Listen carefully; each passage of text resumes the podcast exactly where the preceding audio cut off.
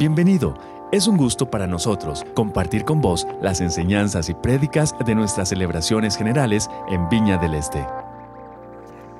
Muy buenas noches. Sean todos bienvenidos a la Viña del Este. Queremos especialmente saludar a nuestra amada congregación. Gracias por estar acá esta noche.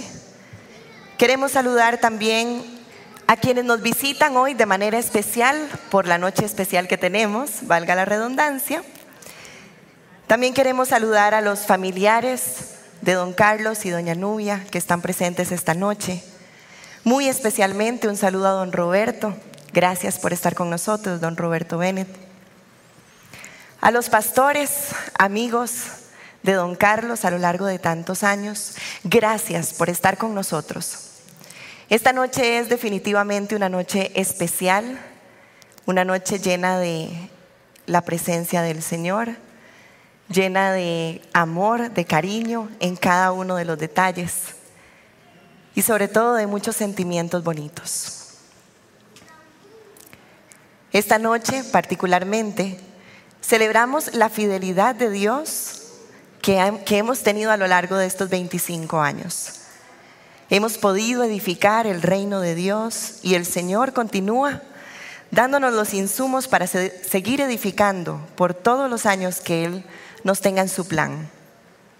Hoy celebramos el nombramiento pastoral de tres parejas que particularmente amo muchísimo. Hoy celebramos el nombramiento de Sebas, de Eri, de Mike, de Mariela, de Mónica y de Alejandro, como pastores ya oficiales de nuestro, de nuestro equipo pastoral de la Viña del Este. Un proceso que ha llevado ya cinco años de preparación donde se han ido tomando responsabilidades, discipulados, han sido moldeados, acompañados por los pastores mayores, y para dar inicio a esta celebración, quisiera que juntos pongamos atención a las pantallas. Bienvenidos.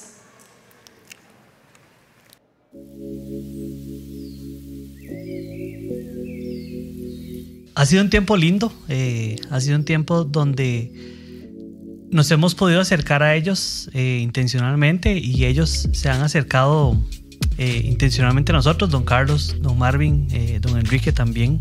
La viña creo que ha sido como un lugar, ¿cómo no? Ha sido un lugar al que, al que he llegado y, siento que no es un lugar al que por lo general a veces uno llega a lugares y uno como que se, como que se amolda o se acondiciona al lugar.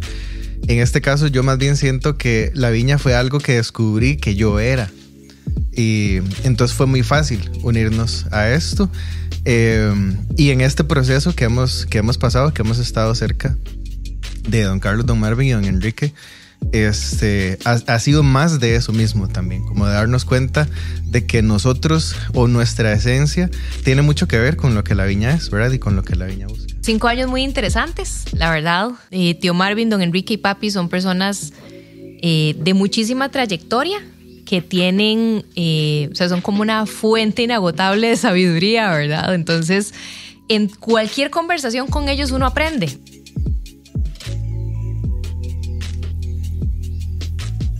Bueno, ha sido muy lindo porque los tres tenemos características muy este, particulares que se complementan súper bien, este, que, este, cada uno tiene un área donde Dios lo ha bendecido o nos ha bendecido y creo que esta dinámica eh, como en todo trabajo, eh, conlleva en, primero conocernos, ¿verdad? Por ejemplo, Mari aporta mucho del orden, ¿verdad? Porque Mari es, Mari es como más estructurada, aunque yo siendo ingeniero pensaría que yo soy más estructurado, pero no. Mari es súper ordenada, ¿verdad? este, y entonces yo creo que también esa espontaneidad que tiene Sebas, por ejemplo, ¿verdad? O la, o la la manera de ser súper conciliadora que tiene Mónica también. Entonces yo creo que todo eso agrega como, como a esa sopa, ¿verdad? Y al final creo que logramos, o no sé, yo, yo siento que, que somos muy de equipo. Creo que, que algo que es demasiado valioso es que hemos aprendido, por lo menos las tres familias, hemos aprendido a respetar cuál es la dinámica de cada una de las tres familias y el involucramiento que tenemos, ¿verdad? Porque como que cada casa obviamente funciona diferente.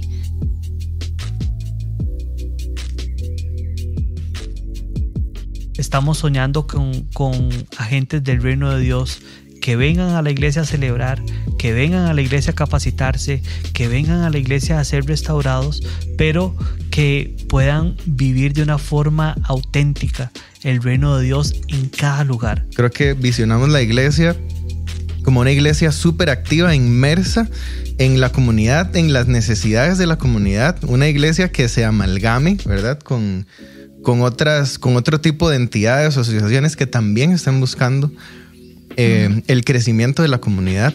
Eh, y al final, y creo que más importante, eh, creo que anhelamos una iglesia donde Dios haga lo que quiera hacer. Creo que algo que, que por lo menos yo sueño y que le he pedido a Dios muchísimo es que esa esencia que tiene la Viña del Este de ser una familia, de que la gente llega aquí y se siente bienvenida, de que se sienten amados, de que se sienten recibidos, aceptados, sea lo que sea, que vaya este, poniéndose también en nuestra manera de trabajar, en nuestra manera de tener diferentes ministerios o lo que sea, yo creo que esa esencia es algo que yo sueño con que se mantenga.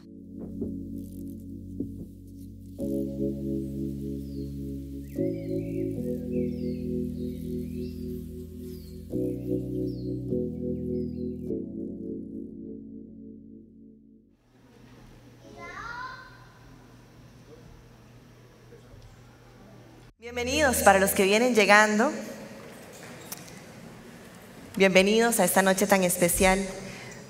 A continuación queremos eh, recibir a nuestro pastor mayor, don Carlos Chacón, quienes, bueno, para quienes están preguntando, don, don Carlos va a seguir activo como pastor emérito de nuestra comunidad y desde la Reserva Pastoral y Teológica, junto con don Enrique y junto con don Marvin, van a velar por la salud espiritual y teológica también de nuestra comunidad de fe.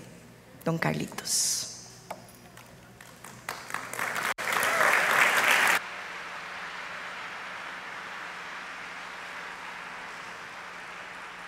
Les cuento que no veo a nadie. No porque tengo mala vista, sino porque la luz me encandila.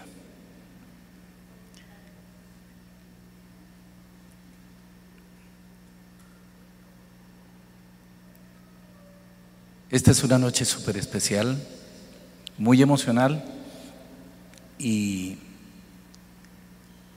yo creo que, que en algún momento suelto el violín, como decía mi madre. Me siento profundamente honrado, en primer lugar, de tener mi familia conmigo, tanto la familia eh, nuclear como parte, gran parte de la familia extendida, mis hermanos, pastores también, eh, mis hijos, mi esposa, que han dejado parte de su vida en esta iglesia me siento gozoso de tener la visita de pastores que en algún momento de, mi vida, casi de, niñez, pastoreé, pero algunos pocos sobrevivieron y están aquí con nosotros. Me siento profundamente honrado por ellos, pastores de, la Viña, Costa Rica. Eh, también ha venido Walter que es el director nacional de la viña en México y ha venido exclusivamente para estar con nosotros y me siento honradísimo de esto. Esto que estoy haciendo creo que se vive solamente una vez en la vida eh, y es hermoso. Cuando hemos intentado hacer las cosas bien, cuando hemos luchado por honrar a Dios, bendecir a los que Dios ha puesto bajo nuestro cuidado. Me siento muy feliz esta noche. Gracias por estar aquí todos. Quiero leer un largo pasaje en este momento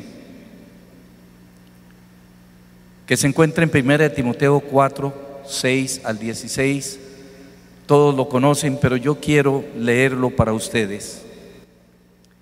Explica esto a los hermanos y estarás cumpliendo con tu deber como buen servidor de Cristo Jesús.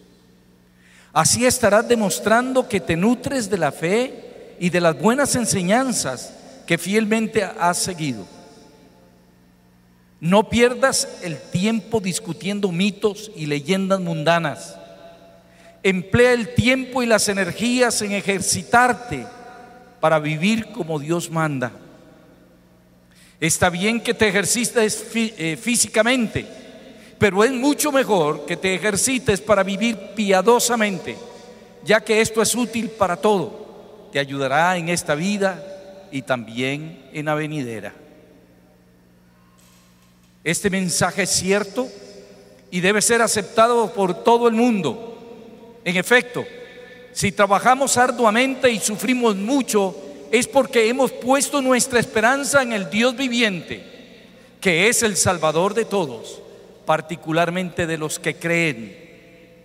Enseña y encarga estas cosas, que nadie te menosprecie por ser joven, pero sé ejemplo de los fieles en la forma en que hablas y vives, en el amor, en la fe, en la pureza Mientras llego, ocúpate de leer públicamente las escrituras, en enseñar y en animar a los hermanos.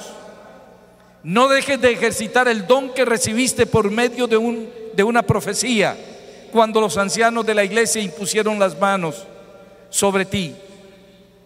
Sé dirigente en estos asuntos. Entrégate de lleno al cumplimiento de tu deber para que todos vean tus progresos. Cuida estrechamente a tus, tus acciones y tus enseñanzas. Mantente fiel en todo ello, porque así te salvarás a ti mismo y a los que te escuchen. Amén. Es un tremendo pasaje y tratando de escudriñar qué podía, eh, qué podía formar para esta noche, debo decir que tomé pensamientos de aquí y de allá porque me inspiraron profundamente. Decía un hermano pastor que muchas veces somos voz y que muchas veces somos eco. Y yo digo que muchas veces, más que, eh, ¿cómo se llama?, que ser voz, a lo largo de la vida vamos recibiendo bendición de mucha gente y al final somos parte de lo que ellos son también. Hoy me siento privilegiado al estar aquí. Quiero decir que este, esta reflexión, este sermón, es para todos, pero especial y específicamente para las tres parejas por las cuales oraremos esta noche. Estoy plenamente seguro que Dios ha hecho en ustedes y por medio de ustedes algo maravillosamente poderoso. Porque Dios los ha llamado a pastorear. Como escribió el apóstol Pablo en la palabra que he leído, dice también 1 Timoteo 3.1, como escribió el apóstol Pablo, esto es muy cierto. Si alguien aspira al cargo de presidir la comunidad, a un buen trabajo aspira. No tengo la menor duda de que Dios ha llamado a estos jóvenes a este sagrado ministerio y que Dios los va a honrar. Dios los ha llamado sobre todo a cuidar el rebaño que le pertenece a Cristo Jesús y solo a Él. Hay cinco pensamientos rápidos que quiero esbozar para no hacer esta noche larga, pero quiero que escuchen esto. En primer lugar, no se dejen intimidar por la juventud y la inexperiencia. Y lo digo con toda propiedad. Empecé a servirle al Señor a los 19 años, 18, 19. Y recuerdo la primera iglesia que llegué a pastorear y la mayor parte de congregación eran adultos, que podrían ser mi padre o podrían ser mis abuelos.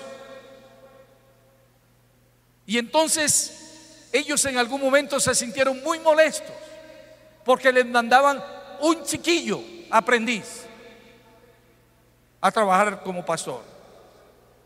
Pero yo quiero decirles lo que el apóstol le decía a Timoteo. No se dejen amedrentar por su juventud. Si la mano de Dios ha sido puesta sobre ustedes, la gloria de Dios se manifestará a través de sus ministerios a lo largo de la vida. No importa cuántos años Dios les dé de ministerio o en el ministerio. Siempre serán estudiantes en la escuela del servicio a Cristo Jesús y de su pueblo. Dios los ha llamado y Él los va a equipar, así como soldados. Aprenderán las mejores estrategias de guerra en el campo de batalla. Su preparación vendrá en las trincheras del Evangelio y en las trincheras del ministerio. El mucho tiempo en el estudio, las experiencias, la meditación, la oración, los fracasos, los sufrimientos y las victorias difíciles les harán crecer en vocación para que sean un recipiente apropiado para el uso del maestro. Recuerden esto, jóvenes, aprenderán a ser pastores cuidando ovejas y oliendo a ovejas. Y no importa cuántos años Dios les dé en el ministerio, siempre serán estudiantes. En el momento en que paren de crecer y de madurar, en ese momento se para en ustedes la mayor parte de la gracia de Dios sobre sus vidas. Entonces, en primer lugar, no se preocupen por la juventud de ustedes. Yo ya pasé por ahí y Dios estuvo conmigo y estará con ustedes. El segundo pensamiento es sumérjanse en las cosas de Dios, especialmente en la palabra. A lo largo del ministerio tendrán la tentación de sumergirse en muchas cosas, en las cosas administrativas de la iglesia, en figurar, en ser famosos, en muchas cosas. Pero ante todo, ustedes son ministros del Evangelio de Jesucristo, del Evangelio del reino y del rey. Y como tal, deben conocer a profundidad las buenas nuevas y las verdades relacionadas con ese Evangelio del reino. parafraseando a John Piper, que dijo, cuando se haya ido Twitter y todos olviden Facebook, tendrán sus Biblias esperando.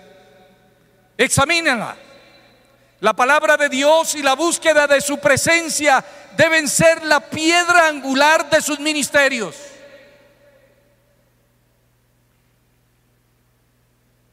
El puritano Richard Baxter hizo una famosa exhortación a los jóvenes pastores. Predica como si nunca fueses a predicar de nuevo, como un moribundo a hombres moribundos. Nadie cambiará los corazones, ni renovará las vidas y las mentes como la palabra predicada bajo la unción del Espíritu Santo. Léanla, memorícenla, oren con ella, predíquenla, aprecienla.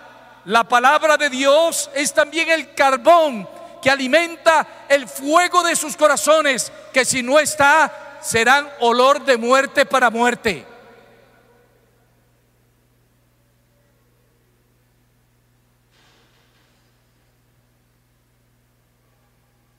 En tercer lugar, mantengan una estrecha vigilancia sobre sus vidas y no dejen de reconocer una autoridad sobre ustedes.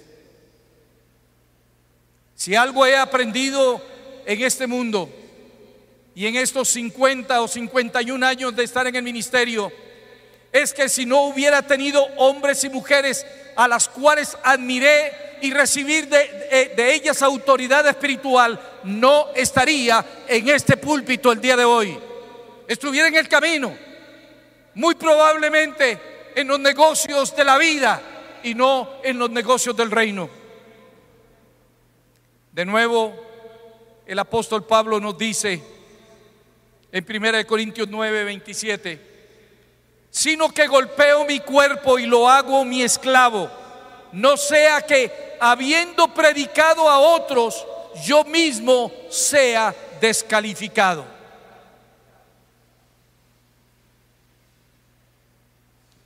Pongan una guardia en las paredes de su vida emocional y espiritual.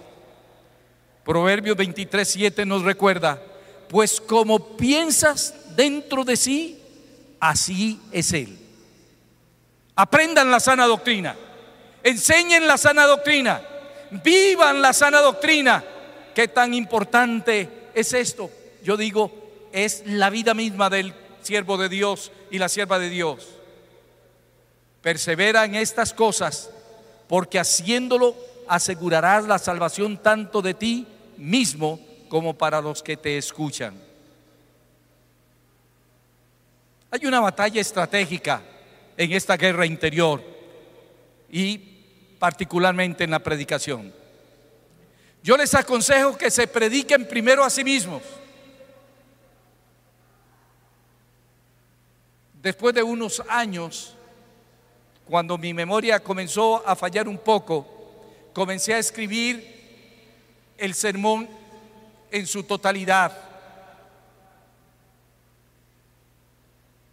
Y no solamente eso, sino que leía en voz alta el sermón que iba a predicar, de ser posible, una, dos, tres, tantas veces como fuera necesario, para predicarme a mí mismo lo que iba a predicar. Esto que estoy compartiéndoles lo he estado leyendo por más de un mes, casi diariamente, para hablarme a mí mismo. Predíquense sus sermones antes de subir al púlpito.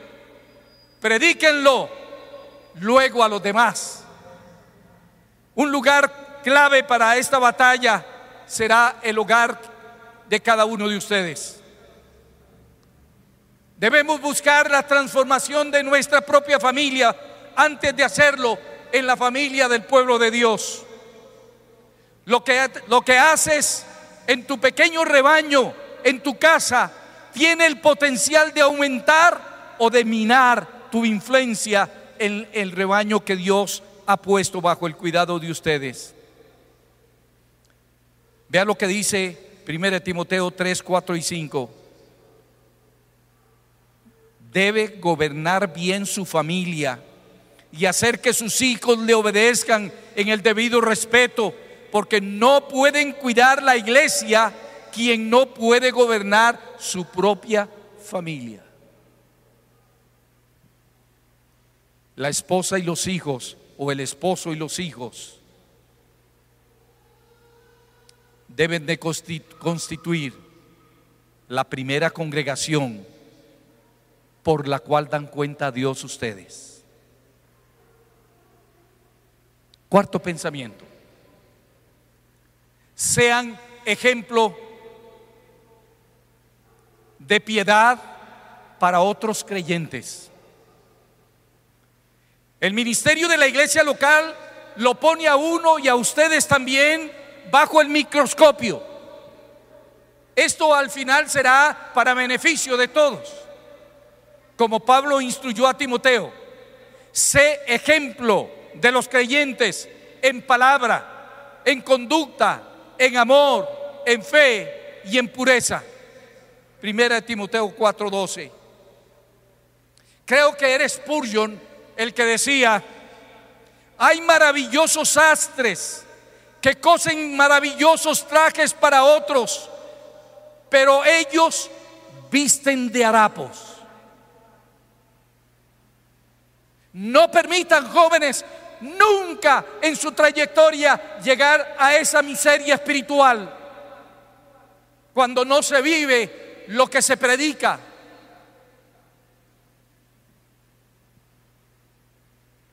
No solo debemos ser santos, debemos aparentarlo.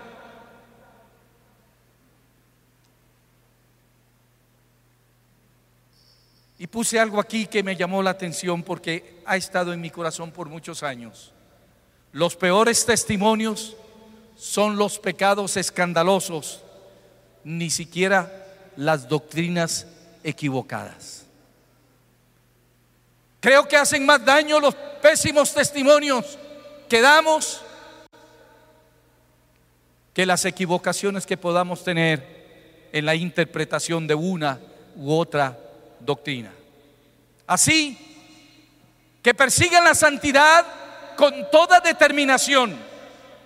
La búsqueda de la santidad aseguraré, asegurará que te conviertas en una persona de oración, porque solo a través del riego de la gracia de Dios germinan las semillas y los frutos dulces.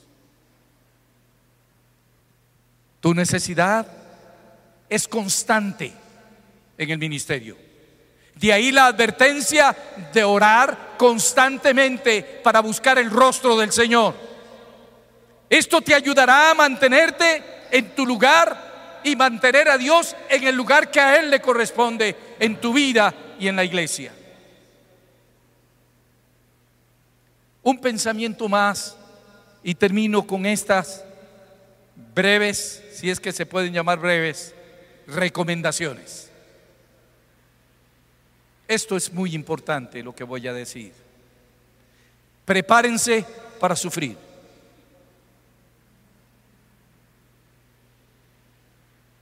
En mil situaciones diferentes, el ministerio es una sentencia de sufrimiento. Esto es para valientes.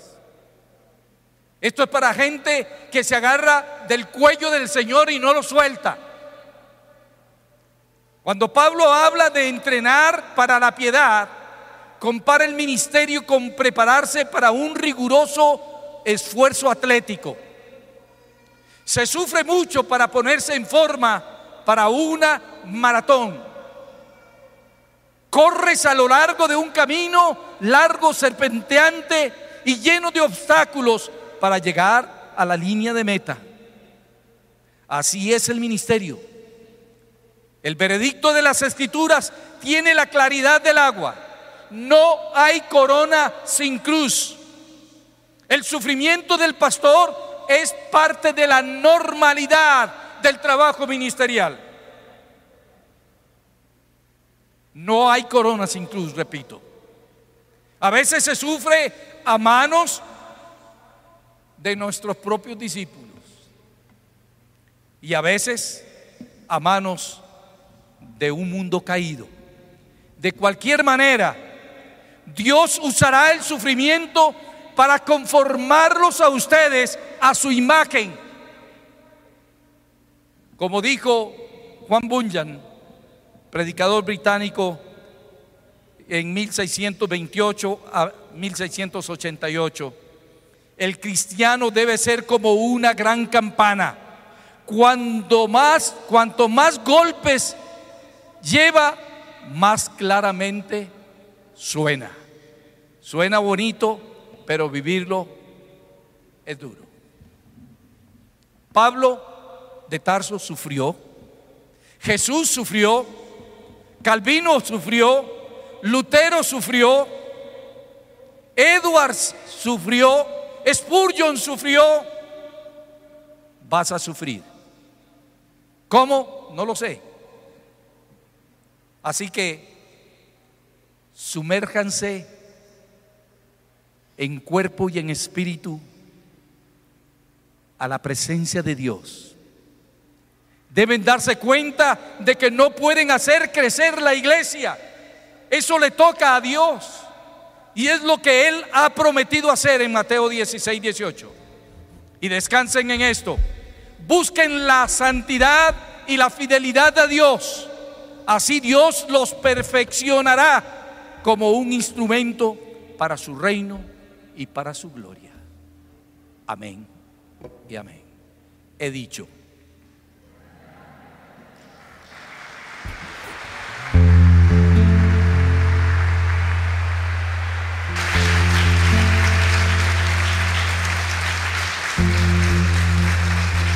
Gracias por ser parte de este día histórico para la Viña del Este y para el reino de Dios. Amén.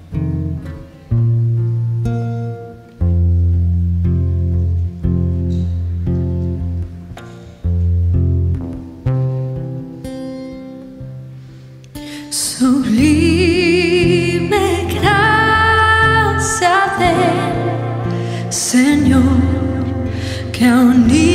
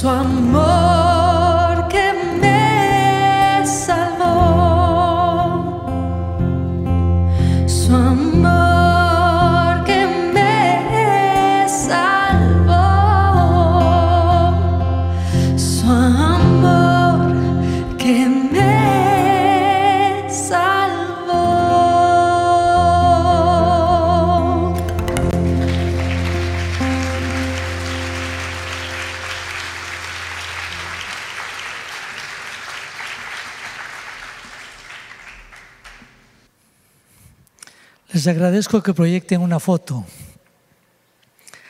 Recuerdo que durante nuestro proceso de injerto a hacer uvas, finalizando el siglo pasado, uy, eso suena hace rato, ¿no? Ah, durante una celebración dominical, donde todavía nos reuníamos en el Monterrey dentro del marco de la referencia de hablar sobre los valores, las prioridades, las prácticas, estaba enseñando acerca de ah, cómo nosotros debemos de edificar el reino, usando la mejor tecnología que teníamos, dice ese retroproyector, ¿no? Eh, explicaba lo que era la adoración, la palabra, el compañerismo, el ministerio, el entrenamiento y el enviar. Esos eran los pilares de ese edificio. Al finalizar de la reunión se me acerca Midre Liso y me dice, fijándose fijamente en los ojos, me dice, Otto, esos no son valores de la viña, esos son valores bíblicos.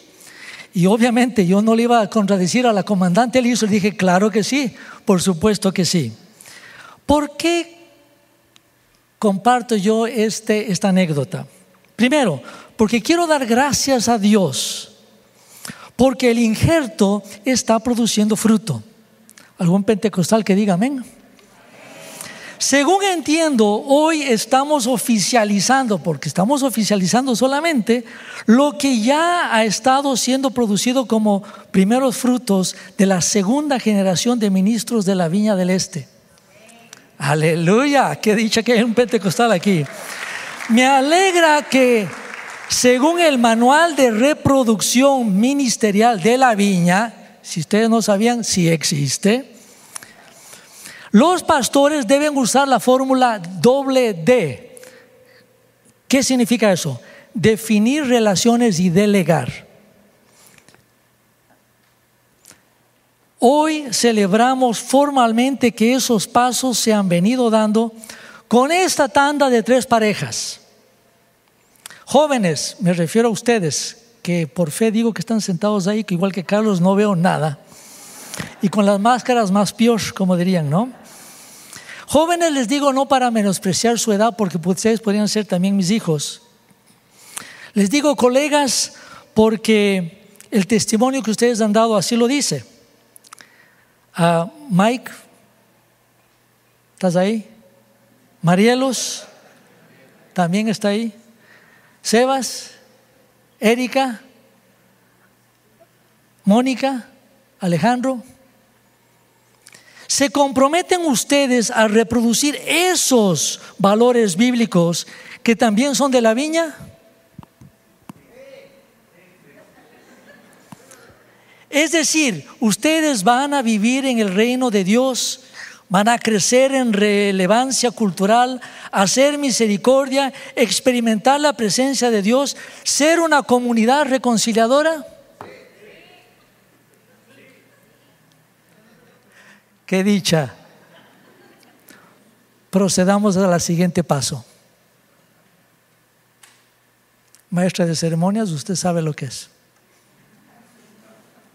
¿Ellos saben lo que es? Proceder a hacer un lavado de pies a los pastores entrantes. Don Enrique no se encuentra por un tema ministerial, él le tocaba predicar en Panamá. Entonces, en representación de don Enrique y doña Marlene están Erika y José Gadea con nosotros. Y bueno, en este momento yo creo que todos podríamos acompañar lo que está sucediendo con una oración en nuestros corazones y que sea Dios quien hoy descienda sobre la vida de cada una de estas familias, los unja, los empodere, los guíe.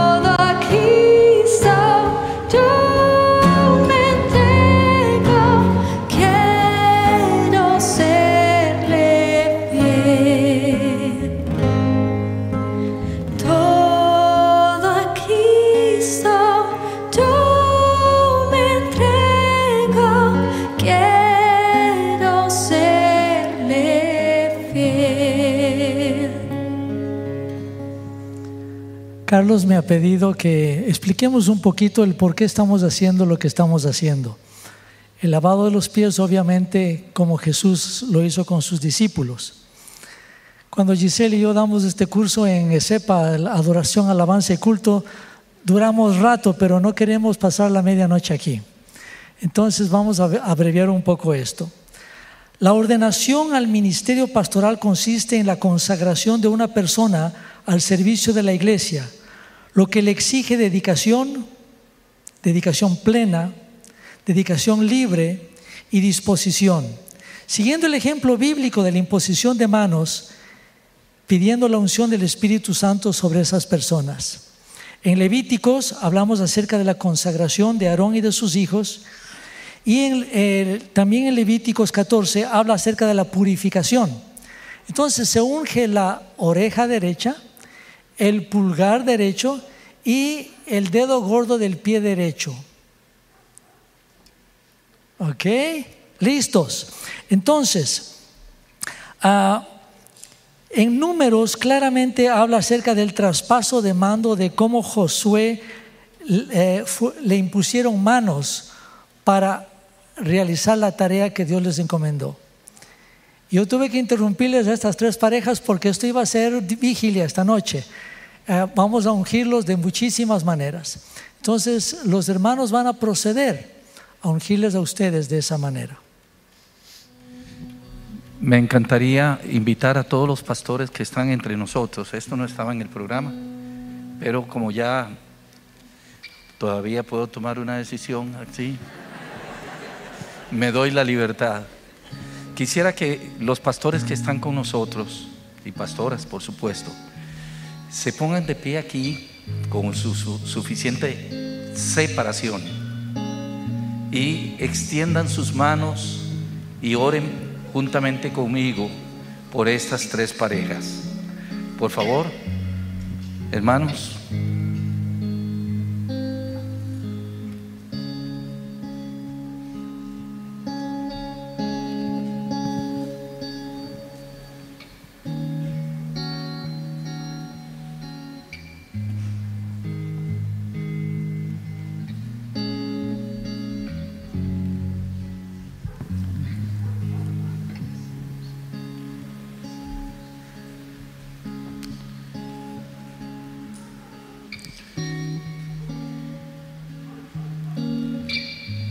Hazel y Marvin también, el hermano Moisés.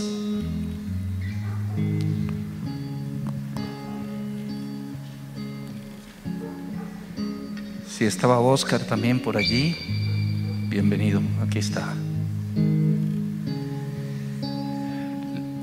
Esto es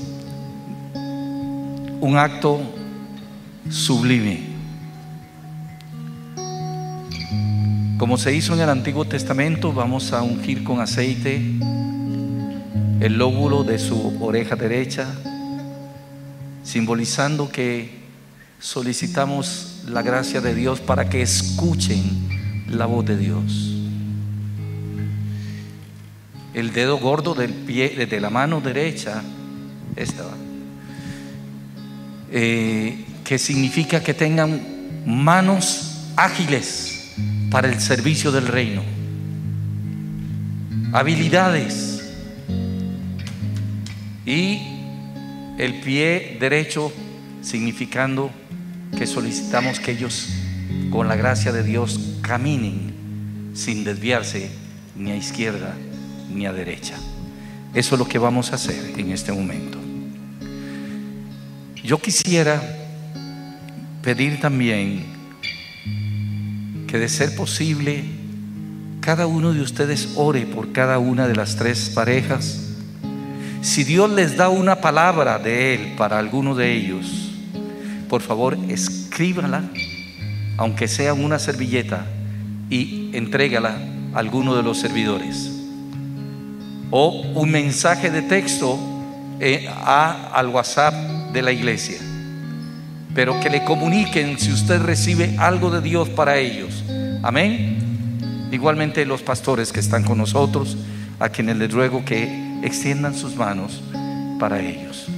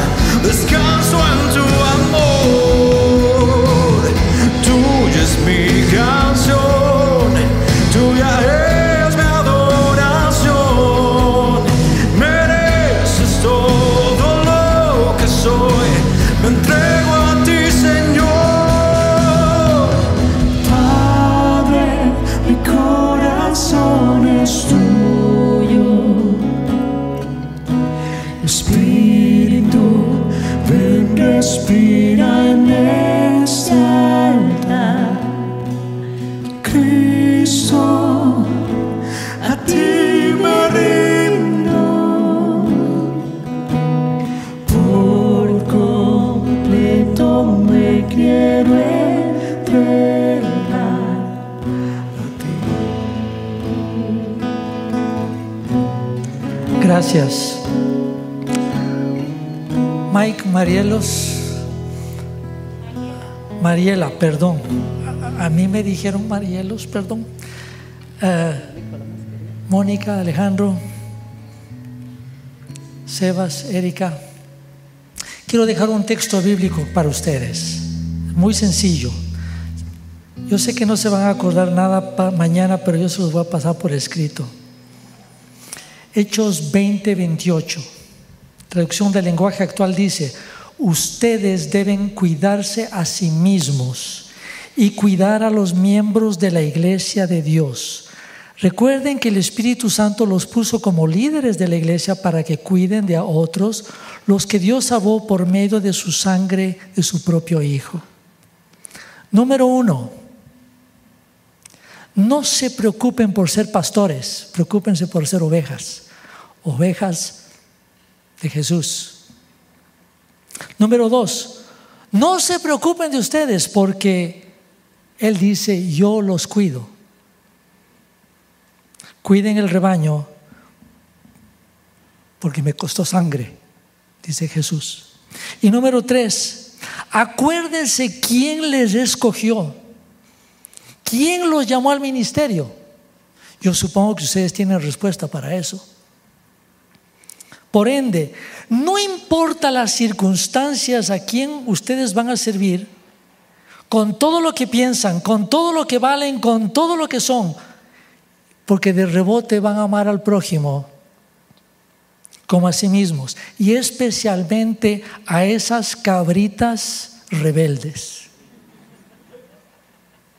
Entonces les hago la pregunta, ¿ustedes van a amar al prójimo de todo corazón y especialmente a esas cabritas rebeldes? Amén. Algunos de ustedes se preguntarán cómo va a funcionar este monstruo de tres cabezas. Eh, la, iglesia, la iglesia desde un inicio tuvo pastores en plural. Otto y Giselle fueron cofundadores de esta iglesia, trabajaron con nosotros por años y funcionamos reconociendo nuestros talentos cada uno y nuestras fortalezas y reconociendo en los demás qué fortalezas tenían que yo no tenía. Pero alguien tiene que liderar este equipo. Y mi decisión, estoy seguro, guiado por el Señor Jesucristo y su Espíritu Santo, es que Mónica esté liderando al equipo pastoral de la iglesia. Yo les encargo en el nombre del Señor Jesucristo que los honren, que los respalden, que les ayuden, así como lo han hecho conmigo. Marvin y yo, como se ha dicho, y el hermano Enrique, estaremos para trabajar al lado de ellos. No nos van a quitar de encima así fácilmente. Vamos a estar cerca de ellos. Yo los veo como mis propios hijos. Sobre todo a Mónica.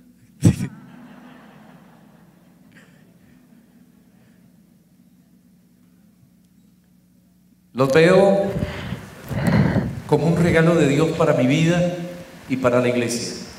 Así es. La oración era por años, Dios dame unas parejas de pastores que tengan entre 25 y 30 años menos que yo.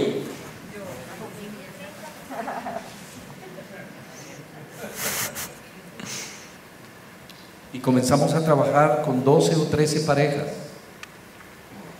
de las cuales el Señor permitió que ellos llegaron a este punto y han sido entrenados a lo largo de años, de 5 o 6 años, para llegar a este momento.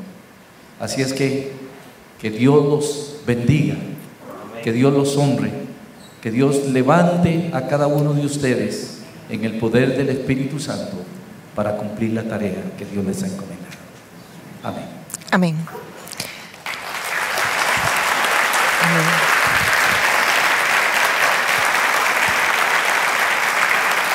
Sí, sí, sí. Uno, dos. Ahora sí. Bien, vamos ahora a hacer un desorden un poco ordenado porque queremos entregar unos reconocimientos muy especiales. Primero a los pastores que ahora son parte de la Reserva Teológica, ¿verdad? De los pastores que van a seguir acompañándonos. En honor a Enrique y Marlene Loaiza, quienes no están con nosotros, están en Panamá, como ya habíamos mencionado, le vamos a pedir el favor a don Otto, venga don Otto, ayúdeme a entregar estos reconocimientos. Entrégueme este reconocimiento a don, hágase para acá, don José y Erika, en representación de don Enrique y Marlene. Dice, Enrique y Marlene Loaiza, Reserva Pastoral y Teológica La Viña del Este. Tú, en cambio, Has seguido paso a paso mis enseñanzas, mi manera de vivir, mi propósito, mi fe, mi paciencia, mi amor, mi constancia. Segunda de Timoteo 3:10 y el reconocimiento que le vamos a dar a estos pastores que quedan en reserva teológica es una piedra, porque fueron ellos quienes empezaron esto. Entonces, vamos a entregarle esto a José y Erika que por favor nos ayuden después a dárselo a doña Marlene y a don Enrique con un fuerte aplauso.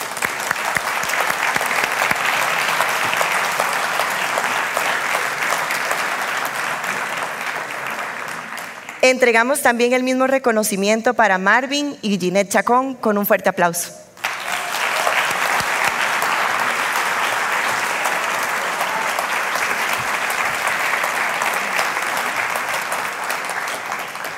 Don Carlos, Doña Nubia, gracias por el trabajo que han hecho en esta iglesia. Este reconocimiento es para ustedes.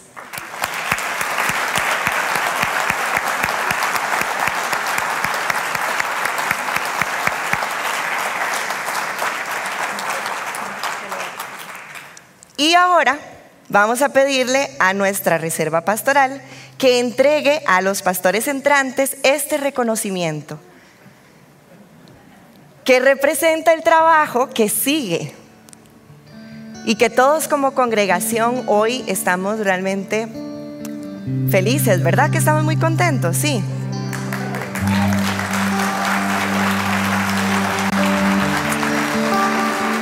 De poner en las manos de ustedes nuestra iglesia y nuestra congregación.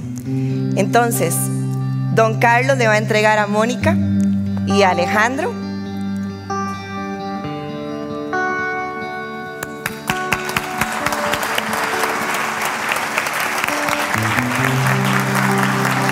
Don Marvin hace la entrega del reconocimiento a Sebas y a Eric. Bueno, Marvin y doña Ginette.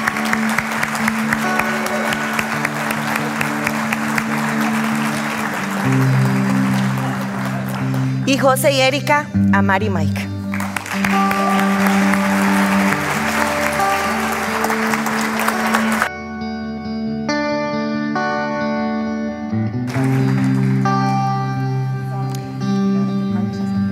Y bueno, ahora don Carlos va a hacer entrega de estos reconocimientos.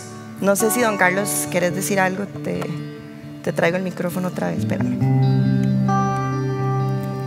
Tenemos un reconocimiento más y un regalo más. Gracias. Este es un certificado de ordenación al ministerio. La Viña del Este orgullosamente presenta a Alejandro y Mónica Chacón Valenciano, Alejandro Valenciano y Mónica Chacón, por cuanto han mostrado la evidencia de su llamado divino a la predicación del Evangelio de Jesucristo y a administrar las ordenanzas de la iglesia que la iglesia nos dejó, eh, eh, perdonen, y administrar las ordenanzas de la iglesia que nos dejó nuestro Señor. Los ordenamos como pastores y los encomendamos a la gracia de Dios para que cumplan principalmente con el llamado de amar y cuidar a las ovejas. Mónica y Alejandro.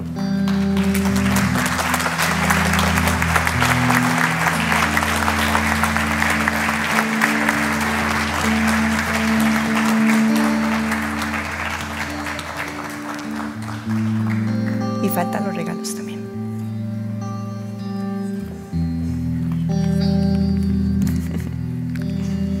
Vamos a ver, estos dicen Mike y Mari.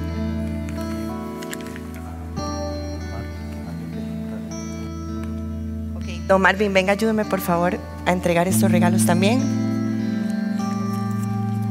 Ahí dice el remitente. Erika y Sebas.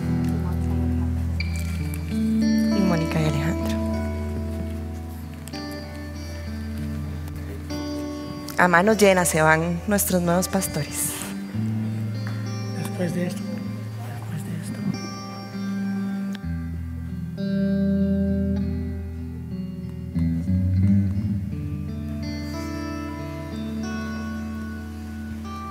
En el sur de América Latina hay una tribu que tiene una costumbre rarísima y siento en mi corazón que debemos de hacerlo. Voy a pedirles a ustedes que se pongan de pie. Todavía no, les doy las instrucciones, porque este- esta receta viene con instrucciones. Y cuando yo diga una, dos y tres, ustedes van a levantar las ambas manos y decir, gloria a Dios, gloria a Dios, gloria a Dios. ¿Van conmigo? ¿Van conmigo? Pongámonos de pie. Sí, sí, sí, pónganse de pie. Suelte los regalos. Demos gloria a Dios todos juntos. A la una, a las dos y a las tres. Gloria